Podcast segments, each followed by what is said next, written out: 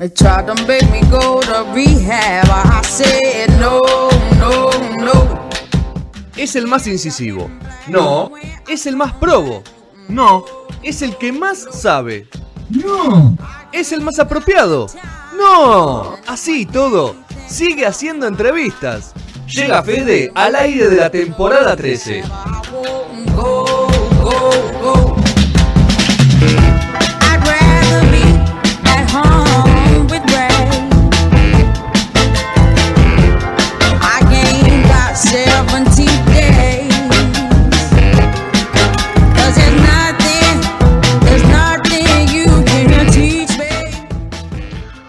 Bueno, segundo bloque de No Sonoras. Vamos a decir mientras esperamos al invitado, porque acá no es que lo vemos llegar por una ventana, nada. Sabemos que cuando entra aparece en la pantalla, así que. Bueno, saludo, cambió, sí. cambió el equipo, hice, hice cambio completo. El señor Petrone, ¿cómo le va? ¿Cómo andan? ¿Todo bien? Bien, ¿todo Acá, bien? eh, todo bien. eh, Acá estrenando un poquito los, los nuevos gadgets que, vini- que vinieron en, en, en cuarentena. Acá estoy con una luz, así que. ¿Qué te- ah, te compraste y- una luz para el teléfono directamente. Me Eso compré una tenés luz. guita. Eso tenés guita, Sergio. Exactamente.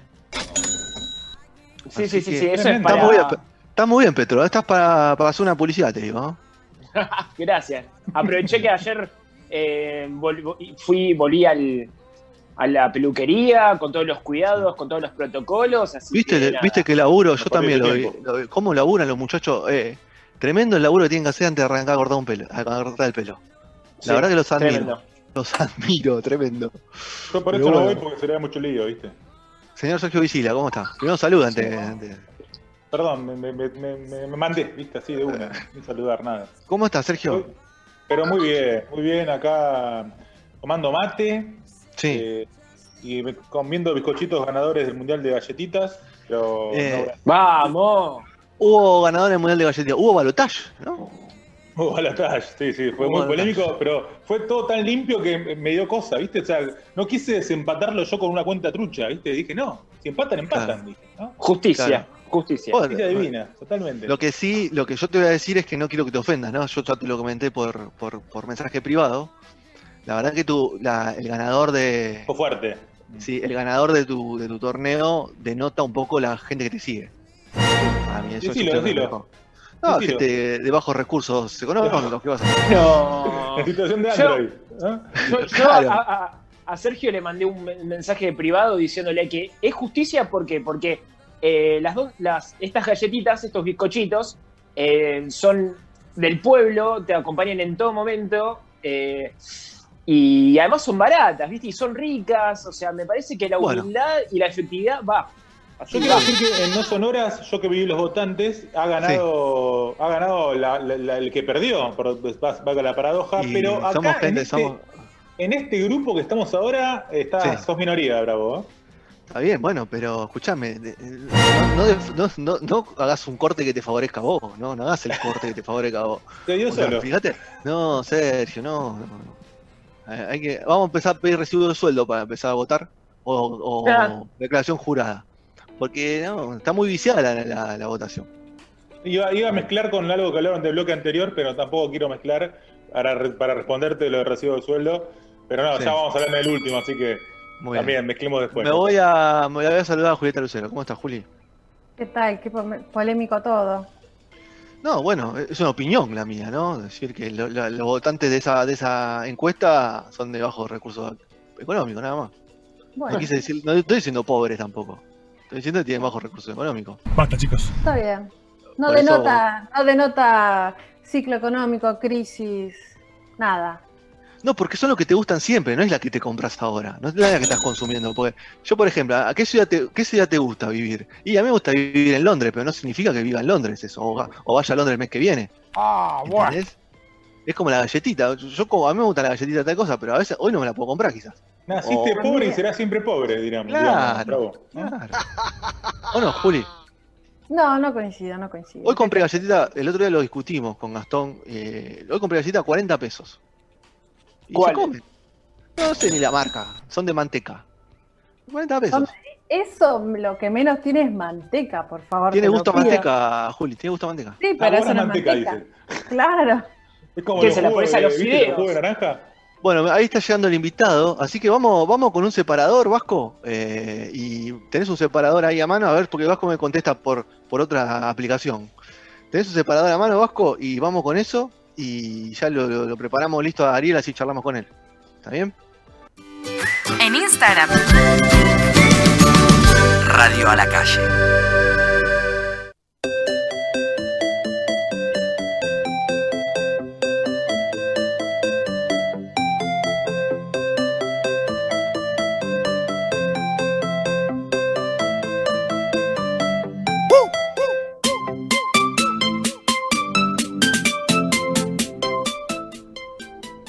Ahora sí estamos, después de ese segundo bloque de peleas que me pelearon los tres a mí. porque gustó, no- ¿eh? eh, a ver si Ariel de ahí se, se conecta. eh, ya lo, lo tenemos en breve. Eh, Ariel está preparando un show en streaming, Sergio, justo que vos sos un especialista. Ahí está Ariel. ¿Cómo andas, Ariel? ¿Cómo andamos? Tomando un mate. Va, ¿Todo ¿me bien? escucha así, ¿no? Escuchamos ¿Me escuchan bien? espectacular. Sí, Muy bien, espectacular. perfecto. perfecto. ¿Cómo andas vos? Bien, acá contento ahora que, que por fin voy a volver a cantar, pues yo en la, en la cuarentena no, no canté en ningún lado, estoy como, un- como los presos, ¿viste? Y, y ahora sí, con muchas ganas de, de cantar, que vos sé que parecía que no llegaba nunca a este momento, porque también de entrada yo me había rehusado a esto de, de cantar desde la casa y todo esto, y dije, bueno, hasta que el mundo no vuelva a ser el, el de antes, yo no canto.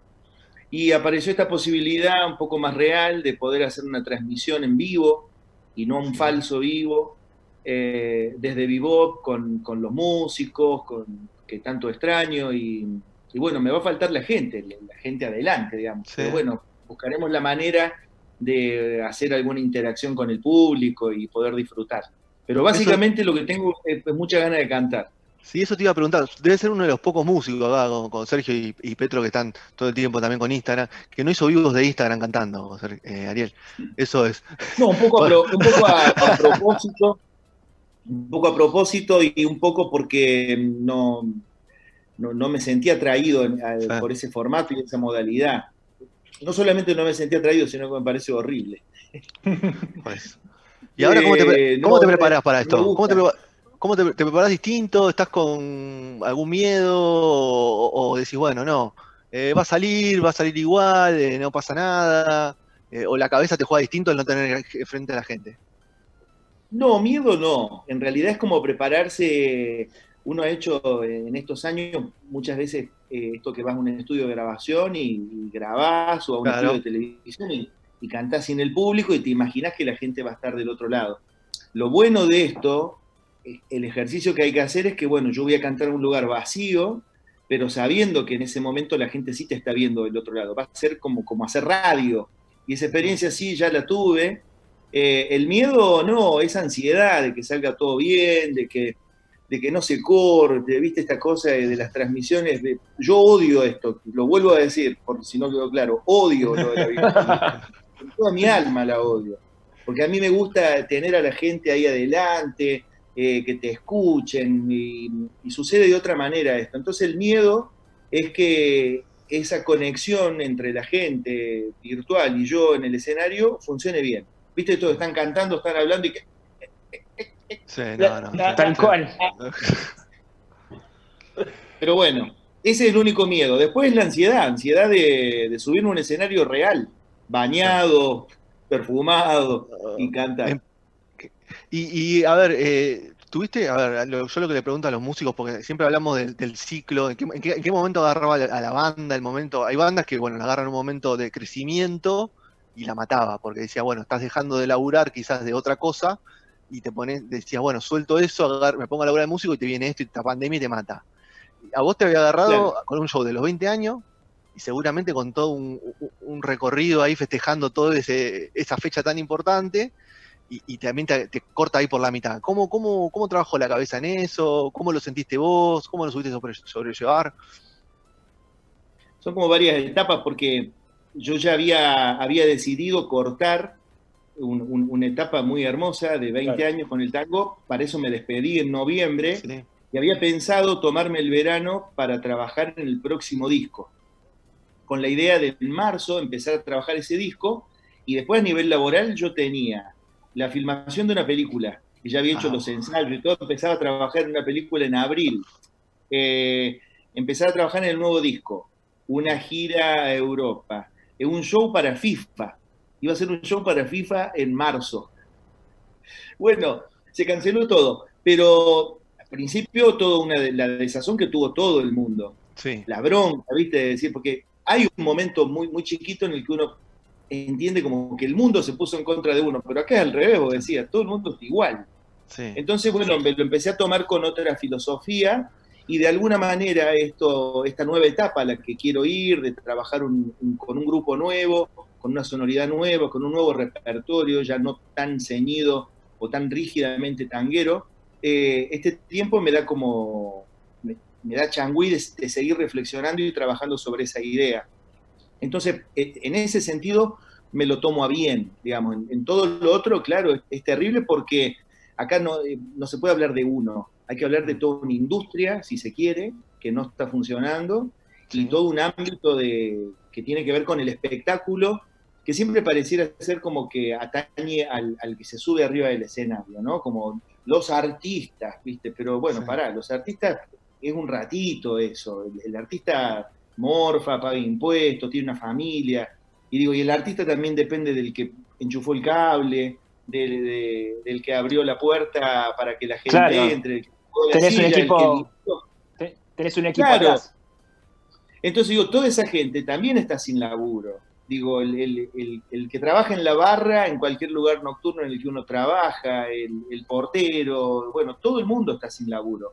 Entonces, bueno, parece que como que en el nombre de los artistas, bueno, pobre, estamos todos sin trabajo, sí, pero es mucho peor porque hay muchísima gente o muchísimos rubros, la gente que hace prensa, los productores, digo, hay toda gente que no tiene ningún tipo de ingreso. Entonces, en ese sentido, eh, es como bastante problemática la situación y por eso es que, bueno, de todo lo que más extraño, más allá de todos esos quilombos que tiene todo el mundo, no, no, Sí. no son ningún mío, eh, lo que más extraño es cantar, mira vos. Bueno. La guita va y viene. Sergio, Petro, eh, Juli. Eh, hablaba justo antes de cantar y me imagino un gran momento hace cinco años eh, en Medellín, eh, en un homenaje histórico a Gardel. Contanos cómo, cómo viviste ese, ese momento tan, tan emblemático, ¿no? Bueno, lo de Gardel fue cumplir un sueño, un sueño artísticamente por ahí hasta ahora el, el más importante, es poder homenajear a- al referente o a la persona por la cual yo me acerqué al tango y por la cual decidí quedarme en el tango cuando pensaba que iba a ser un cantante lírico. Eh, pero poder hacer un homenaje a, a- a tu referente en el lugar donde, donde murió y de la manera que murió Gardel, y además ese homenaje con orquesta sinfónica, no con, con tres guitarras, no como que eso es menos, sino con la envergadura que tiene poder hacer un homenaje sinfónico siendo un cantor de tango, eh, es el día de hoy que, que yo lo, lo pienso y me cuesta hacerte una definición real de, de que, cómo fue eso. Fue hermoso, fue maravilloso, o sea, pero todo lo que yo te diga no, no alcanza a, a simbolizar o a representar lo, lo que yo viví. Digo, fue la, la experiencia más hermosa que, que he tenido hasta ahora, ¿no? Obviamente. Petro, Eh, no, digo, eh, Gabriel, esta experiencia disruptiva, digo, musical, en la cual hace casi cuatro o cinco meses se bajaron un montón de proyectos, ¿hubo alguna transformación interna tuya en la cual, eh, nada, te sirvió para, para ver otros caminos, eh, otras formas de, de- de hacer, de hacer música? ¿Hubo algún cambio en vos? Bueno, en principio me había dejado la barba y no me afeité como por dos meses. Hasta que, Típica, hasta ¿no? que la, la- vos, vos sabés que y la gente joven me decía, che, qué bien, ¿no? La- y la gente grande me decía, por favor, afeitate esa barba. Y hay una señora que se llama Amparo, Amparo, Amparo Trillo, no sé qué, y me escribía y me decía, Ariel, volvé a, a la barba, sé qué. En un momento me puso, afeitate esa barba de mierda. Ya se se cansó, se cansó de decírtelo ya. Y, y bueno, y mm, traté de cuidarme con la dieta, pero digo, no, el, el cambio en realidad fue que esta, esta necesidad que, que tenemos todos los, los que trabajamos de alguna manera en- en- con la comunicación, eh, yo me vi como, dije, bueno, no quiero cantar, y, y de verdad me agarró como una bronca de decir, si yo, sin la gente me falta el, el motivo real por el cual yo canto, que es transmitirle a alguien, y, y esto del vidrio es como que no, no le encuentro sentido. Entonces, encontré algo que, que, sí que me hizo pasar la cuarentena de una primero pensando en el disco nuevo y en las formaciones y que va a ser con este con esto y con lo otro y este tema y lo quiero hacer así eso es algo en lo que la cuarentena podría durar mucho porque me sigue dando tiempo a, a trabajar en eso pero algo que hice que me divierte mucho eh, yo había hecho un programa de radio en Radio Sí. Rivadavia hace 3, 4 años Sí. y, y dije, bueno, no voy a cantar, pero voy a de alguna manera estar comunicado con la, con la gente que me sigue. Tampoco es que uno es un, es un influencer ni tiene millones de seguidores, pero digo, eh, para la gente que me decía, afeitate la barba, no Ahí sé qué, eh, empecé a recomendar discografía. Y, y me descubrí que es algo que, que- que disfruto mucho, porque cuando uno tiene que hablar de uno, o, o pecas de, de- de falsa modestia, o a veces de una soberbia porque es hincha pelota estar hablando de uno y decir, bueno, no, porque yo este, pensé este trabajo, viste, a mí ya, medio como que eso ya me hartó hace mucho tiempo. Eh, entonces, hablar de otro y poder comunicar y dar una impresión personal de admiración sobre otro artista, eh, bueno, ahí celebro muchísimo a los Héctor Larrea, a los Carrizo, a toda esa gente que, que de alguna manera a través de la radio te acerca o te abre un mundo, te cuentan un, un mundo muy hermoso. Y bueno, y yo me enganché con eso, ¿viste? De poder recomendar discografía. Y fue algo que agradezco porque además me preparaba. Ahora hace unos días que no hago nada. Pero me tocó, por ejemplo, justo cuando falleció Ennio Morricone, eh, hacer Sí. un video donde recomendé película, música. Y bueno, y, y yo noté como que la gente, eh, esto es algo que sí me hace reflexionar sobre eh, mi profesión. Tengo más visitas recomendando discos que cuando subo temas míos. Entonces dije, bueno, la- creo que lo mío Bueno, va- pero va si, te va, por si otro te va lado. mejor que, imagínate si te va mejor que como cantante, Ariel, ¿sabes qué? Ya está. Las mañanas de, de Ariel se llama. Si tenías un show, gira en Europa, un show, en- un show en FIFA, eh, cantando y recomendando discos, bueno, capaz que te llevan, no sé, a Estados Unidos, a, a la meca de... Pero además me escribió gente que antes no me escribía o, o recibí otro tipo de comentarios. Fue como una faceta, digamos, porque también era eso, hablar de una admiración real, que no estás hablando de, el que hizo el tema que grabaste, ni lo bien que toca eh, el bandoneonista o el músico que trabaja con vos. No, es recomendar, entonces empecé a recomendar a gente a la que quiero y admiro mucho. María Graña, Alberto Podestá, eh, el dúo salteño, recomendé un disco de Bill Evans y Tony Bennett, digo, porque empecé a hacer como un abanico realmente de lo que yo escucho y que disfruto mucho. Y mucha gente que había artistas que no conocía, o sea, qué sé yo, eh, hablé de Raúl Verón y de Enrique Campos, y apareció el hijo de Enrique El Campos felicitándome, y, viste, cosas muy lindas. Entonces, eso sí, me hizo mucho más ameno esto de la cuarentena. Muy bien. Juli, No hice, el budín, no hice el budín de zanahoria, que fue como el- el- Ni la masa madre.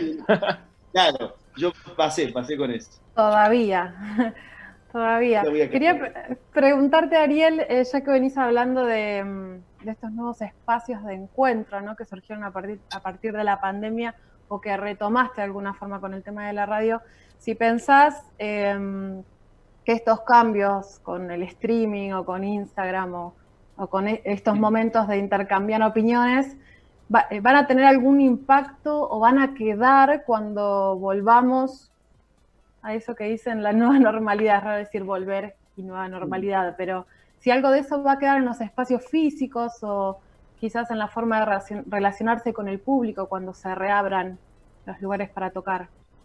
Mira, yo creo que sí, porque eh, en definitiva, más allá que uno se resista a todo esto, el, el poder de la comunicación avanza de una manera que, que uno no, no lo puede frenar. Eh, por ahora es esto que yo no, no- tampoco me lo cuestiono mucho de, el, el por qué y si fue un error, si fue planeado. Lo cierto es que la gente ahora tiene que estar en la casa, no, no puede salir y hay un montón de, cosas que antes eran naturales como, como la libertad, que es lo, es lo, lo más preciado del ser humano, es poder elegir. Es decir, o me quedo yo dos días en mi casa porque quiero, o me voy el viernes y vuelvo el lunes porque quiero. y voy a la casa de quien quiero y me entro al bar que quiero. Digo, bueno, partiendo de la base que la libertad es lo que uno necesita, hay un montón de cosas que van a quedar. El hecho de que uno transmita un show íntimamente para 150 personas, digamos, que, que te van a ver a Vivo, por ejemplo, donde voy a estar yo. Y que ahora vos le puedas vender entradas a todo el mundo desde una plataforma, eso va a quedar. O sea, va a volver esto de que la gente pueda estar mirándote, pero después nadie se va a querer perder la posibilidad de comunicar lo que uno hace a nivel mundial. Claro, Eh, nadie se queda afuera. No, claro, ade- además yo, el, el tango tiene un público que afortunadamente se va renovando, pero, pero sigue siendo una, una música eh, difundida y consumida por gente joven, pero como de alguna manera disfrutada y, y anhelada por la gente grande. Entonces, eh, no sé, la gente, de- yo he ido a Banfield a cantar hace un año, ponele. entonces la gente de Banfield me decía, qué bueno que viniste acá, porque la gente de Banfield, que es grande, por ahí no viene a Capital. Entonces, por ahí, si vos no vas a Banfield en 10 años, no te escuchan. Esa gente ahora tiene un link que lo compra muy barato y te ve en un televisor de 80.000 pulgadas de la casa, en una pantalla, y esa gente va a seguir eligiendo eso.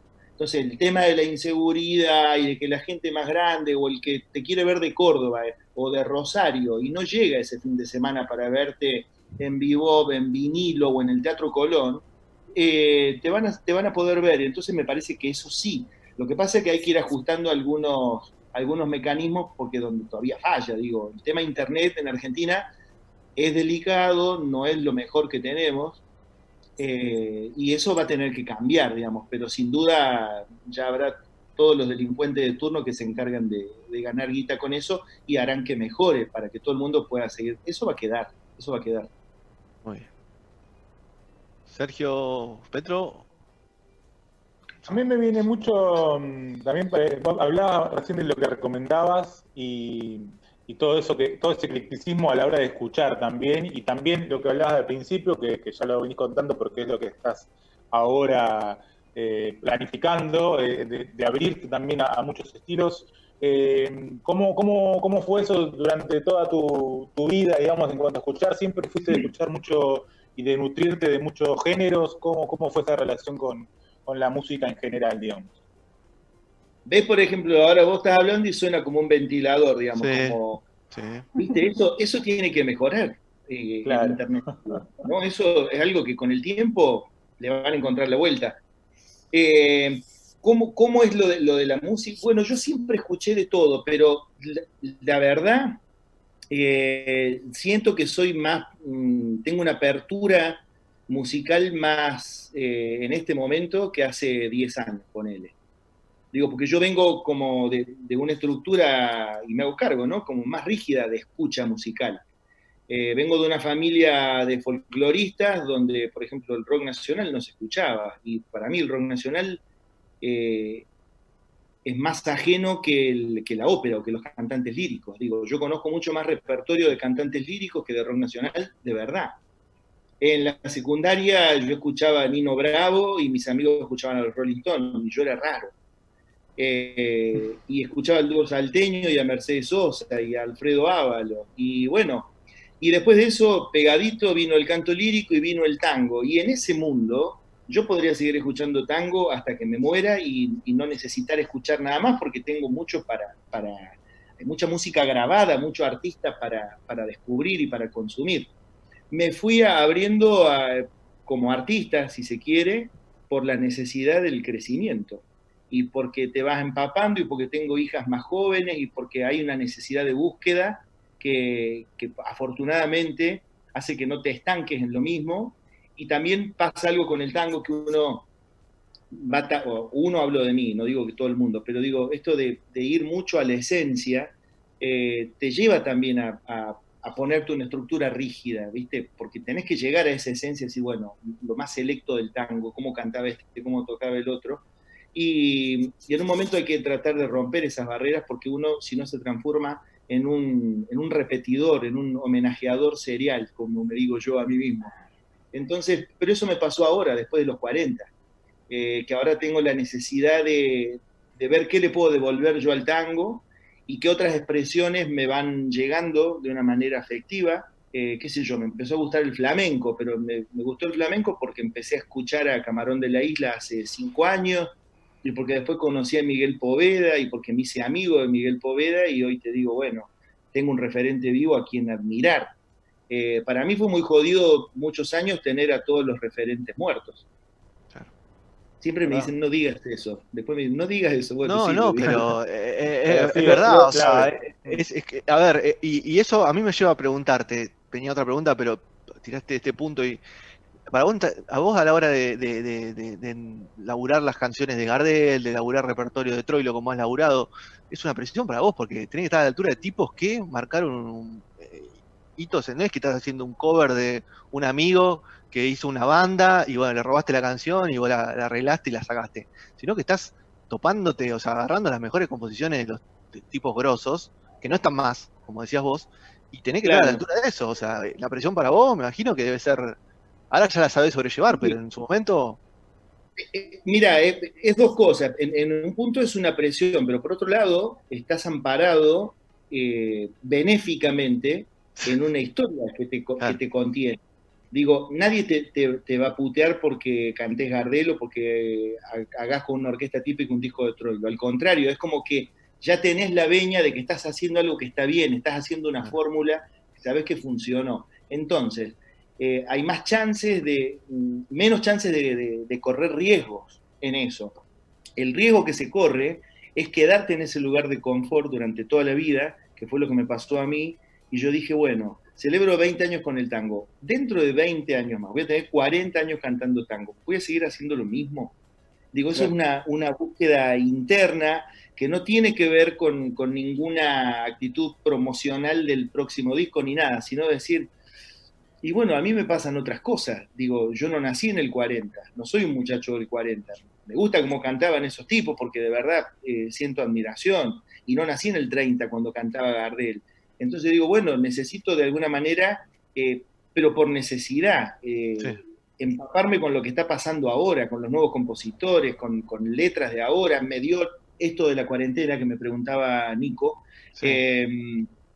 Eh, desperté algo que yo tenía ahí medio, medio guardado, que es el tema de la escritura. Yo siempre escribía cosas en joda, de hecho tenía un programa de radio escrito y cosas sueltas, y ahora siento la necesidad de, de poder escribir algo y de poder llevarlo a una canción, más que algún poema así medio romántico, cursi que he hecho, eh, poder llevarlo a una canción. No te digo solo, por ahí eh, en dupla con alguien, no sé, pero digo, son todas cosas internas que tienen que ver con esto de haber estado tanto tiempo metido o buscando la, la formación del cantor de tango desde lo más selecto, desde lo más clásico. Bueno, en un momento voy a decir, bueno, ya está, yo no le quiero demostrar más a nadie que soy un cantor Total. de tango porque haga lo que haga, yo sé que soy eso.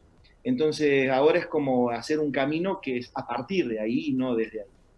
Bueno, Petro, Eh, yo quería romper un poco la- la- las preguntas que venían haciendo los chicos y, y hacerte el, el contrario. Vos hablabas de que, te, a ver, te gustaba el tema del flamenco, o sea, y en la era de que la música ahora se mezcla, ¿no? O sea, se mezclan eh, el pop con el rock, y, eh, o sea, distintos. O sea, ¿serías capaz de mezclar tú eh, el, el tango con el flamenco, por así decirlo, o con otra o con otro tipo de música, como para romper un poquito Mirá, esquemas?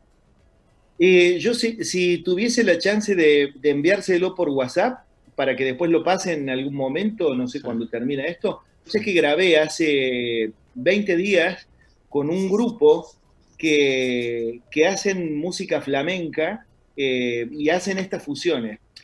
También quiero, de- abro un gran paréntesis acá, siempre cuando vos hablas de fusionar al tango con otra cosa, el tanguero ortodoxo te saca el cuchillo, la faca de acá, o el bufoso, ¿viste? Te ahí te apoya quiere matar, claro, y, y vamos, vamos Sí, a charlar, no, te dice, vamos a charlar. Y ahí, me- ahí yo me paro en esto. El tango, originalmente, esencialmente, es una música de fusión. O sea que a partir de ahí se, se- abramos todas las discusiones. Pero digo, y me invitaron un- unos chicos que el año pasado me mandan una, una pista para que yo grabe y era una versión de guitarra mía, el tema de Gardel y Lepera, Mm. eh, hecho flamenco. En realidad está hecho, eh, es un soleado por bulería, o sea, está en 12 la, la- la métrica, Sí. ¿no? Y es difícil, de- de después lo terminás contando en tres, ¿no? No es un vals, pero bueno. Y lo grabé y quedó buenísimo. Quedó buenísimo porque tiene flauta traversa, percusión. eh, uh, me encantaría mandárselos porque todavía Bueno, no- salió. mandalo Y tranquilo. entonces, bueno, de alguna manera, esto que yo quiero hacer ahora, este nuevo disco, tiene que ver con algo, mira vos, eh, ya lo he dicho muchas veces, pero me sigo sorprendiendo yo mismo. Esto de poder llevar la- el, el género del tango, la esencia del tango desde la manera que yo canto, que no, podría yo cantar como otro tipo, eh, a otras rítmicas, a, otro- a otros formatos musicales, porque tengo la plena seguridad que el tango garpa siempre en cualquier formato. De hecho, ya se ha hecho. Eh, entonces digo, esto ya lo hizo Gardel, que se murió hace 85 años, de que ser el primer cantor de tango que cantó Pasillo Colombiano, Foctro, Jimmy, Paso Doble, Canción Napolitana, eh, grabó en italiano, grabó en francés, grabó en inglés, probó todos los ritmos. Es Gardel siempre. Entonces no, no fue que se quedó, bueno, hago mi noche triste y no me salgo nunca más de acá. Hizo todo. Entonces digo, eso es una, una necesidad que viene con el tiempo, con lo cual eh, estoy abierto y de hecho mi nuevo disco se trata de eso. Se trata de poder ir como cantarte- cantante de tango a otras expresiones que, que me representen, obviamente, en la interpretación, pero no, no me voy a cerrar solo al tango. O sea que en ese sentido, ahí vamos. Bueno. Vamos. Bueno, Ariel, el 22 de agosto, 8 de la noche, Vivo Club, o sea, para todo el mundo, no es en Vivo Club. El Vivo Club vas a estar vos, con tus, con tus músicos, con, ahí, con, con la banda, Up World. Así que eh, 400 pesos la entrada, no, no sé en dólares cuánto está, hay que ver a, a qué, a qué dólar lo compran, los que están afuera, hay que, dólar, dólar solidario creo que debe ser el, el dólar, si es Dólar argentino con la tarjeta de afuera, bueno, así que para la gente de afuera es muy barata, seguramente la gente que, que te que gusta de tu música ahí en España, toda esa gente de Europa que dejaste esperando por la pandemia, seguramente se va a Nueve poder Cuatro sumar. dólares. fueron entradas de Colombia, de Rusia, de, Las Vegas, de Perú, de Uruguay.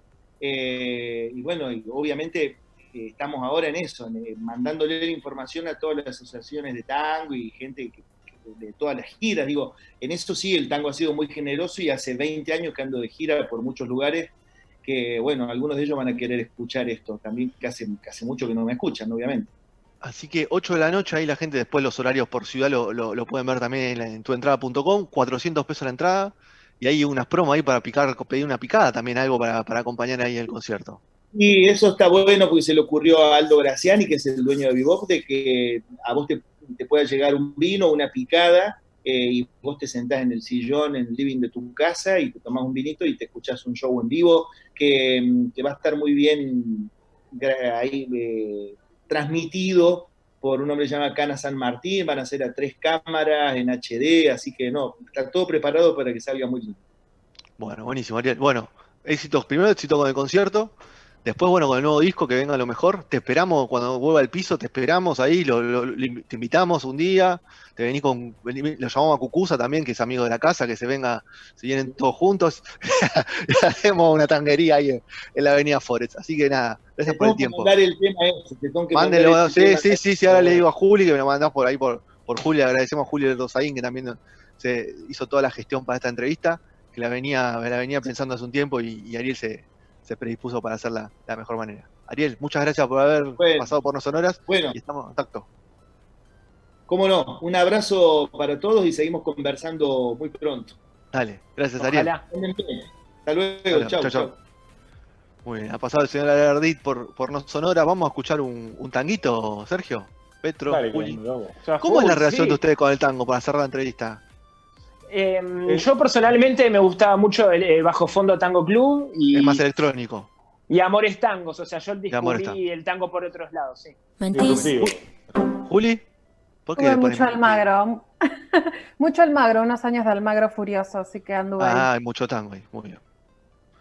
La Sergio, mía, es, la mía es menor de la que quisiera. Eh, y bueno, vamos, ahí está igual. Siempre es algo que me gusta, pero que no tengo tan, tan palpado, digamos. Y eso que mi viejo te sabía todos los tangos de memoria, pero bueno, cosas bien, bueno, no le pregunto al Vasco porque después se enoja, ¿viste? Temas po- polémicos musicales yo no quiero discutir con el Vasco.